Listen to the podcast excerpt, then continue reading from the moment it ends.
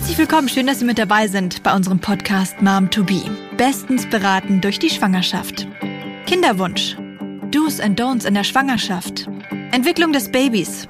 Rund um die Schwangerschaft gibt es einfach so viele Themen, die einen interessieren. Hier gibt's die passenden Antworten und den richtigen Rat auf offene, aber auch auf unbequeme Fragen. Ich bin Caroline Kantler. Ich bin selbst Mutter von zwei kleinen Kindern, also weiß, dass es manchmal durchaus drunter und drüber geht und nicht so läuft wie geplant. Aber zusammen mit unseren Experten von Helios und den Expertinnen begleiten wir sie auf dem spannenden Weg zu ihrem Baby. In dieser Episode beschäftigen wir uns mit dem, ja vielleicht aufregendsten Tag im Leben einer Frau. Und zwar mit dem Tag, der eigentlich der schönste überhaupt werden sollte. Nur was ist, wenn die Geburt des eigenen Kindes zum Albtraum wird? Haben Sie wahrscheinlich schon mal gehört?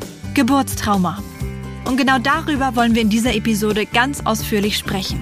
Dazu begrüße ich aus der Helios Klinik Herzberg die Gynäkologin Ulrike Wenzel und die Hebamme Antonia Ermisch. Herzlich willkommen. Hallo. Hallo. Wir klären, ist es wirklich ein Trauma oder spielen nur die Hormone verrückt?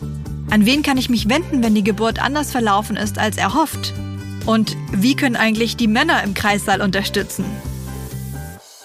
Frau Wenzel, einige Frauen erleben die Geburt ja als etwas ganz, ganz Schlimmes, was sie lange Zeit nicht loslässt. Was ist da schiefgelaufen? Oh, das ist schwer mit einem Satz zu beantworten, weil so viele Faktoren eine Rolle spielen. Der erste Faktor, der eine große Rolle spielt, ist, was hat die Frau erlebt? Was hat sie vorher gehört? Wie war ihre Einstellung zur Geburt? Was hat sie sich gewünscht von der Geburt? Was wurde davon erfüllt? Was wurde nicht erfüllt? Wie ist die Geburt abgelaufen? Und wie wurde sie auch nach der Geburt betreut? Fanden da noch Gespräche statt? Hatte sie vielleicht eine nachsorgende Hebamme, die Fragen klären konnte? War sie unter der Geburt allein oder hatte sie eine Vertrauensperson bei sich? Da spielen ganz, ganz viele Faktoren eine Rolle. Das heißt, man kann nicht pauschal sagen, wenn jemand sagt, meine Geburt ist schiefgelaufen, dann war bestimmt das und das schuld. Das lässt sich nicht so leicht beantworten. Und deswegen fragt man dann eher nach, woran es liegen könnte, was jetzt genau für die Frau schiefgelaufen ist. Es kann ja auch sein, dass sie das ganz anders sieht als andere Personen, die bei der Geburt beteiligt waren. Wenn Sie so in Ihre Vergangenheit schauen oder in Ihren Praxisalltag, was sind da die häufigsten Auslöser gewesen, wenn Sie ins Gespräch mit den Frauen auch gehen? Mm, ganz oft ist es wirklich, dass es anders gelaufen ist, als sich die Frauen das vorher vorgestellt hatten. Ja, dass Sachen eingetreten sind, sei es, dass äh, sich die Frau zum Beispiel vorgestellt hat, dass sie auf jeden Fall eine Unterstützung, eine Schmerzerleichterung möchte durch eine PDA und diese dann nicht mehr oder nicht erfüllt werden konnte, warum auch immer. Oder dass sie äh, zum Beispiel auch eine Wassergeburt wollte und das war dann nicht möglich, weil vielleicht die Herztöne des Kindes nicht so waren oder weil sie vielleicht doch eine PDA bräuchte und konnte dann nicht mehr in die Badewanne gehen. Manchmal sind es auch für uns als Geburtshelfer gar nicht ersichtliche Sachen. Das kann auch mal sein, ne, dass die Frau irgendwas anders wahrgenommen hat. Ja, dass irgendwie die, der Wunsch an die Begleitung eine andere war, die nicht erfüllt wurde. Dass es einfach eine andere Vorstellung war, wie eine Geburt abläuft, wie eine Geburt aussieht. Auch der Zeitfaktor spielt eine große Rolle. Ne? Also, dass man eher denkt, dass es wie im Film abläuft, die Fruchtblase springt und die Wehen sind sofort da und das Kind kommt dass es alles etwas zügiger abläuft, als es dann vielleicht besonders beim ersten Kind ist. Macht es dann Sinn, die Erwartungen im Vorfeld ein bisschen runterzuschrauben? Hm, nicht runterschrauben, aufzuklären. Mhm. Runterschrauben würde ich nicht sagen, aufklären. Also das Geburtserlebnis ist was Besonderes in jeder Hinsicht. Und natürlich würde ich jetzt behaupten, dass der größte Teil der Hebammen und Geburtshelfer bemüht ist, das auch mit zum schönsten Tag des Paares zu machen, ne, was es werden soll.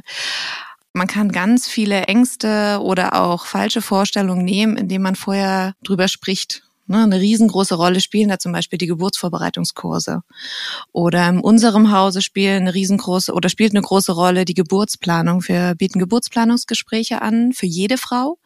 Also nicht nur bei Frauen, wo die wirklich die Frage besteht, wie sie entbinden, möchte oder nach Leitlinie soll. Sprich, auch Frauen, die vielleicht schon drei Kinder geboren haben und es ist klar, das vierte Kind wird auf normalem Wege zur Welt kommen. Warum auch nicht? Die anderen drei davor sind auch auf normalen Wege gekommen. Wenn die dann zu uns kommen, ist das ja nicht mehr direkt eine Geburtsplanung. Das möchte man da großartig planen, man lernt sich kennen, aber dann kann man eher mal über Wünsche sprechen Bevor wir gleich nochmal ausführlicher darüber sprechen, was ja man im Vorfeld machen kann, um ein Trauma zu verhindern, nochmal ganz kurz, wie erkenne ich überhaupt ein Trauma? Denn nach der Geburt spielen ja ganz häufig die Hormone verrückt. Wie erkenne ich jetzt, ob es sich nur um ja, eine postnatale Depression handelt beispielsweise, ob ich vielleicht noch im Babyblues bin oder ob es tatsächlich ein Trauma ist? Oh, das ist schwer. Natürlich gibt es die Wochenbettdepression. Na, da gibt es auch einen, einen Katalog mit Fragen, die man als Hebamme sich zur Hilfe nehmen kann oder der man auch der Wöchnerin geben kann, wo man schaut, liegt wirklich eine Wochenbettdepression vor oder nicht, wo man sich so ein bisschen orientieren kann. Es kann aber auch ein Geburtstrauma vorgelegen haben, was äh, auch für die Frau gar nicht präsent ist, auch nicht äh, die ersten Wochen nach der Entbindung, weil sie, wie Sie gerade sagten, ne, wenn man so in diesem Glück ist, ähm, voller Hormone, wo man aber merkt, dass wenn man zum Beispiel mit Patienten spricht, wo es jetzt gar nicht um die Geburt geht, sondern die vielleicht 30 Jahre und mehr zurückliegt, dass da nochmal Sachen besprochen werden, einfach wenn sie auf Schild schauen und sehen dort Geburtshilfe, Gynäkologie und Geburtshilfe, dass die eigene Geburt nochmal angesprochen wird und Revue passiert oder dass sie sie Revue passieren lassen. Die eigene Geburt meinen Sie, dass, dass die Frau ihr Kind bekommen hat oder dass die Frau selbst geboren wurde? Welche eigene Geburt meinen Sie? Nee, dass sie, dass sie Mutter geworden ist. Mhm, ja, dass das 30 Jahre zurückliegt und sie dann darüber spricht und man dann merkt, dass da ein Trauma vorliegt. Man könnte jetzt nicht sagen, okay, ich habe die Frau auch in der Nachbetreuung mal gesehen oder als nachsorgende Hebamme oder als niedergelassene Gynäkologin. Kann man auch nicht sagen, es liegt kein Trauma vor. Es kann sein, dass sich das erst viel, viel später offenbart. Bei uns ist es so, gerade wenn man merkt, dass die Geburt vielleicht anders abgelaufen ist, was man, als man sie sich wünscht, auch als man sie sich als Arzt für ein Paar wünscht, dass wir anbieten, wenn etwas aufkommt und sei es nach drei Monaten, nach sechs Monaten oder von mir aus liegt noch mehr Zeit dazwischen und man merkt, da kommt etwas hoch, was immer wieder aufkommt, wo man nachts nicht schlafen kann, was einen keine Ruhe lässt. Manchmal sind es nur kleine Momente, Fragen oder etwas, ähm, ja, wo wie so eine kleine Amnesie vorherrscht, was ist da passiert dass man dann einfach nochmal das Telefon in die Hand nimmt und bei uns einen Gesprächstermin vereinbart und dann setzen sich die Beteiligten, soweit das möglich ist, zusammen an den Tisch und man spricht die Sachen nochmal durch. Bei vielen ist es ja so, dass sie sich ihre Geburt vorstellen, vielleicht wie im Film, dass das Baby auf die Welt kommt und alle sind glücklich. Jetzt gibt es aber natürlich auch ganz viele Fälle, da muss ein ungeplanter Kaiserschnitt gemacht werden. Bei mir war es ganz ähnlich. Also ich wurde davon überrascht, hatte es äh, gar nicht einkalkuliert, dass sowas passieren kann. Warum sind denn gerade diese ungeplanten Kaiserschnitte auch oft so traumatisch? Das steckt schon in der Frage, es ist ungeplant. Das ist auch mit die schwerste die schwerste oder die die oder nicht die schwerste, aber schon eine große Herausforderung für uns Frauen. Wir begeben uns in eine Situation, die wir nicht kontrollieren können. Das heißt, wir müssen uns darauf verlassen und auch das Grundvertrauen haben, dass wir gebären können. Das fängt mit der ersten Wehe an. Und natürlich hat man eine Vorstellung, wie das abläuft. Und wenn dann plötzlich der Kaiserschnitt kommt, dann war das oder ist das noch also das konnte man überhaupt nicht kontrollieren und es war unplanbar. Und plötzlich ist man in dieser Situation drin und man möchte ja auch vorher etwas verdrängen. Es wäre auch schlimm, wenn man bei der eigenen Geburt oder in die eigene Geburt gehen würde und würde denken, um Gottes Willen, das wird bestimmt ein Kaiserschnitt. Dann kann man gar nicht loslassen, kann sich nicht entspannen. Und dann weiß man auch, dann wird der Geburtsprozess enorm gestört. Und welche Rolle spielt der Partner beziehungsweise die Begleitperson, vielleicht im positiven, aber auch im negativen Sinn? Oh, im positiven Sinne sehr, sehr große Rolle. Also gerade in der Klinik darf man nicht vergessen, dass egal wie empathisch alle Kollegen sind und sich Mühe geben, sie sind keine Vertrauensperson. Ne, man versucht ein Vertrauensverhältnis schon aufzubauen, aber die einzige Berührung oder den Duft oder das kann, wie gesagt, die Hand reicht schon ganz oft zu, aber die einzige richtige Vertrauensperson ist die Begleitung. Und deswegen spielt sie eine große, große Rolle. Ähm, es ist, oft ist es der Partner. Der Partner hat auch eine sehr, sehr schwere Aufgabe im Kreissaal, denn er muss auf der einen Seite die Person, die er liebt, bestärken, für sie da sein und wollte natürlich auch gerne, und wenn es nur für eine halbe Stunde wäre, mal die Wehen abnehmen, mal den Schmerz abnehmen. Ne? Also man sieht, wie sein Partner an die Grenzen kommt. Das ist eine Geburt ist in den meisten Fällen eine Grenzerfahrung. Also das ist eine, eine, eine sehr schwierige Position, die der Partner damit einnimmt. Und ganz oft wird die unterschätzt. Man hört sehr, sehr oft, dass der Partner mal sagt, ja, ich fühle mich so hilflos oder ich kann ja gar nichts tun. Oder dass vielleicht mal auch sowas kommt, nun helfen Sie doch mal, das, das ist doch nicht normal. Und man muss sagen, doch, das ist ein normaler Geburtsablauf. Und Ihre Frau macht das gut und Sie machen das auch gut. Also als geburtshilfliches Team muss man auch die Männer mit auffangen oder darf man sie mit auffangen? Was können die denn grundsätzlich richtig machen? Also was, was, wenn man sich als Mann ganz hilflos fühlt, was geben Sie da für Tipps? Also das Erste, was wir sagen, ist, dass die Männer, und das ist wirklich so, nichts falsch machen können wichtig ist, dass sie für ihre Frauen da sind, dass sie alles zulassen und auch gestatten. Und das ist etwas, was man im Vorfeld besprechen kann, auch als Paar und was auch ganz oft in Geburtsvorbereitungskursen stattfindet, dass man einmal sagt, dass es, wie gesagt, eine Grenzerfahrung ist, dass die Frauen verschiedene Phasen der Geburt durchlaufen. Das heißt, es kann sein, dass man mal müde ist, kann sein, dass man aber auch mal zwischendurch wütend ist und böse. Und es kann auch mal sein, dass man den Partner vielleicht beschimpft. Und genauso kann es aber auch mal sein, dass man ganz viel Nähe braucht und am besten sich in den Partner verstecken möchte und im nächsten Moment ist jede Berührung zu viel. Und auch das ist gestattet und normal, ne, dass äh, der Partner vielleicht seine Frau irgendwo berühren möchte und sie sagt dann wirklich, nein, lass mich oder nimmt die Hand weg, das kann ich jetzt nicht noch, weil sie erstmal mit der Wehe zurechtkommen muss. Und das ist alles gestattet und das muss der Partner dann mittragen. Und das kann man im Vorfeld gut besprechen. Aber was oft unterschätzt wird, ist halt, welche große Rolle der Partner spielt. Ja, denn er ist eine riesen, riesen Stütze oder nicht nur der Partner, das kann auch eine Freundin, das kann die Schwester, das kann die Mutter sein. Das ist eher in dem Sinne egal auf jeden Fall die Begleitperson spielt eine große Rolle und fängt viel auf und kann natürlich auch mal eher Wünsche äußern. Also zum Beispiel, wenn die, wenn die Schwangere oder die Gebärende nicht mehr so in der Lage ist, zum Beispiel sagen, eigentlich hatte sie vorher gesagt, sie möchte das und das oder sie würde das gerne mal unter der Geburt ausprobieren. Das hilft dann der Hebamme oder dem Geburtshelfer auch, das mit aufzugreifen. Und ähnlich wichtig wie die Begleitperson ist wahrscheinlich dann auch das Umfeld, oder? Dass das stimmt.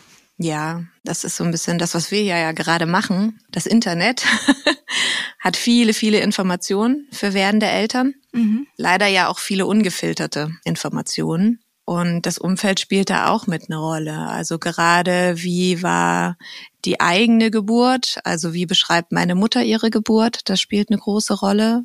Zum Beispiel, wenn man jetzt davon ausgeht, die eigene Mutter hat einen Kaiserschnitt erfahren und es kommen solche Sachen wie, ja, meine Mutter hatte auch einen Kaiserschnitt, deswegen denke ich mal, das geht bei mir gar nicht. Ne? Also dieses, ja, wir können es ja probieren, aber ich glaube, das funktioniert nicht oder das geht nicht. Da spielt es eine große Rolle, welche Aufklärung man vorher auch von der Familie her erfahren hat oder von Freunden. Gut, also wir halten fest, eine Geburt kann immer anders verlaufen, als man es geplant hat, was völlig normal ist. Das Wichtigste ist, dass man im Vorfeld drüber spricht, dass man seine Wünsche äußert und dass man auch im Nachhinein, wenn etwas schiefgelaufen ist oder anders geplant läuft, als vielleicht äh, vorgestellt, dass man auch das wieder thematisiert. Jetzt haben wir ganz viel darüber gesprochen, wie es zu einem Geburtstrauma kommen kann und gleich sprechen wir dann darüber, welche Möglichkeiten es gibt, dieses Trauma zu verarbeiten. Kommen wir jetzt hier in unserem Helios Podcast äh, zur Rubrik Fakt oder Fake. Frau Wenzel, Ihre Einschätzung als Expertin. Wenn das Kind erstmal da ist, hast du alle Schmerzen vergessen. Fakt oder Fake? Das stimmt nicht ganz. Nein, man vergisst nicht alles. man vergisst vieles, ja. Aber das ist, wenn das Kind geboren wurde, natürlich hofft man oder es ist in den meisten Fällen so, dass die Endorphinblase beginnt. Aber man vergisst nicht den ganzen Schmerz. Nein. Mit der Zeit verblasst es etwas. Das sagen viele Frauen. Und beim nächsten Kind mit der ersten Wehe weiß man wieder, ah ja, das war der Schmerz. Wenn das Kind erstmal da ist, dann hast du alle Schmerzen vergessen. Fakt oder Fake, Frau Ermisch? Wie ist Ihre Meinung dazu? Ich denke, das ist Fake.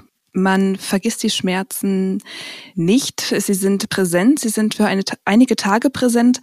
Man hat sie nicht mehr so direkt in Erinnerung. Ja, sie verblassen tatsächlich. Und ich würde es ähnlich wie Frau Wenz es auch gesagt hat, sehen. Mit der nächsten Geburt, wenn die erste Wehe kommt, erinnert man sich, ja genau, das sind Wehen. Du weißt, was du zu tun hast. Und das war der Schmerz. Jetzt fällt es mir wieder ein. Ne? Das war der, das war der Schmerz. Jetzt fällt es mir wieder ein. Ja. Jetzt spreche ich mit unserem zweiten Gast im Podcast dieses Mal, Frau Ermisch. Sie sind Hebamme. Wir haben gerade darüber gesprochen, wie eine Geburt vielleicht auch mal anders verläuft, als man es geplant hat. Wenn es tatsächlich zu einem Geburtstrauma gekommen ist, welche Möglichkeiten gibt es dann, dieses Trauma zu verarbeiten?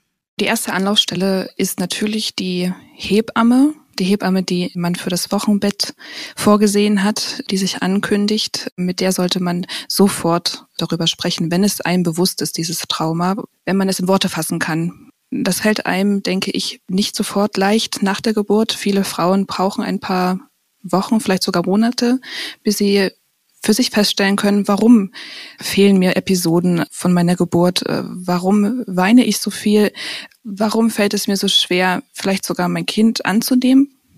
Die nachsorgende Hebamme ist ein Anlaufpunkt. Ich finde es sehr wichtig, dass auch das Geburtsteam ein Anlaufpunkt sein sollte. Ähm, das bieten wir den Frauen nach einer Geburt auch an, wenn wir das Gefühl hatten, das ist jetzt nicht so gelaufen, wie sie sich das gewünscht haben. Fällt Ihnen da spontan ein Beispiel ein, dass eine Frau das im Nachhinein sagt? Was machen Sie dann ganz konkret?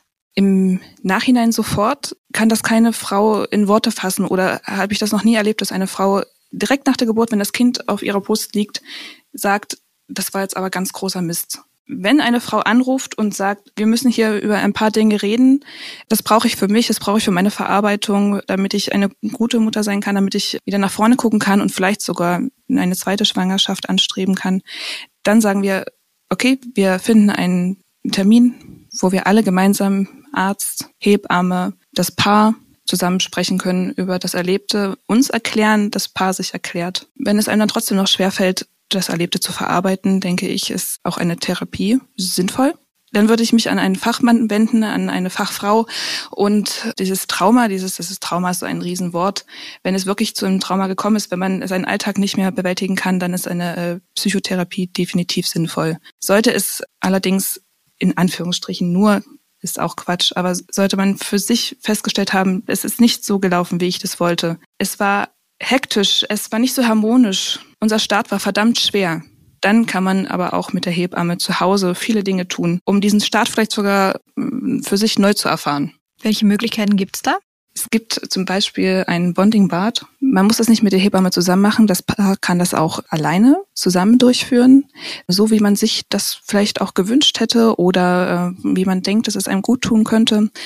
Es geht darum, sich in seinem Familienbett geborgen zurückzuziehen, den Raum abzudunkeln, Musik aufzulegen, die einem gut tut, Düfte zu verbreiten, die einem gute Erinnerungen hervorrufen, die Erinnerung, die man an die Geburt hat, beiseite zu lassen, wegzulegen, ganz weit nach hinten, das Kind zu baden. Das kann dann die Hebamme tun. Das Kind wird quasi ganz nackt und nass zu der Mutter auf die nackte Brust gelegt.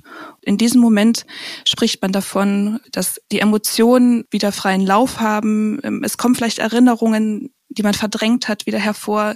Man weint, man kann vielleicht Gefühle in Worte fassen, die man vorher noch nicht in Worte fassen konnte. Ist es quasi sowas wie die Geburt nochmal nachspielen, um es mit positiven Erinnerungen zu ja, übermalen? Ganz kurz und knapp gesagt, das ist es. Die Geburt nachspielen. Und wie sind die Reaktionen der Frauen dann? Haben Sie das schon mal erlebt, was die Frauen dazu sagen? Ich habe es einmal erlebt. Es wurde geweint. Sie hat sich entschuldigt bei ihrem Kind. Sie hat gesagt, dass sie sich das anders vorgestellt hat, seinen Start. Sie hätte sich gewünscht, dass sie ihn sofort bei sich haben konnte. Sie wollte ihn sofort anlegen, das nicht möglich war zu dem Zeitpunkt, weil das Kind in die Kinderklinik musste. Für sich in Worte fassen, was bedrückt mich an der Stelle? Sie hatte vor allem ein Schuldgefühl ihrem Kind gegenüber. Ja, ziemlich emotionales Thema, merke ich jetzt auch selbst gerade, wenn Sie das so anschaulich schildern. Also kann ich mir vorstellen, dass es auch für das Paar natürlich sehr, sehr emotional war. Was kann ich denn jetzt selbst tun, wenn ich weiß, dass meine Freundin oder eine Bekannte oder jemand in meinem Umfeld ein Geburtstrauma erlitten hat? Wie kann ich denn dieser Frau helfen? Was geben Sie da für Ratschläge? Oder was würden Sie persönlich machen, wenn Sie das von einer Freundin hören? Wenn ich äh, das Gefühl habe, ich stehe dieser Freundin sehr nah und ähm, sie ist bereit, sich mir zu öffnen, würde ich natürlich immer den Tipp geben, äh, sprich darüber. Wollen wir darüber sprechen? Hast du mit deinem Partner schon darüber gesprochen? Vor allem hast du mit deiner Hebamme im Wochenbett dieses äh, Geburtserlebnis aufgearbeitet. Ich denke, das ist das Einzige, was hilft. Darüber sprechen, weniger Gründe suchen, warum es nicht funktioniert hat vielleicht auch beiseite zu lassen, ich habe es nicht geschafft. Das ist auch immer ein ganz großes Thema. Am Ende denke ich, hilft es nur mit Fachpersonal zu reden, je nachdem, wie tief das Trauma sitzt. Wenn vielleicht reicht es auch schon, wenn man mit der Freundin darüber gesprochen hat und es in Worte fassen konnte und immer wieder darüber spricht. Und ich denke, dass aber auch die Zeit dann Wunden heilt.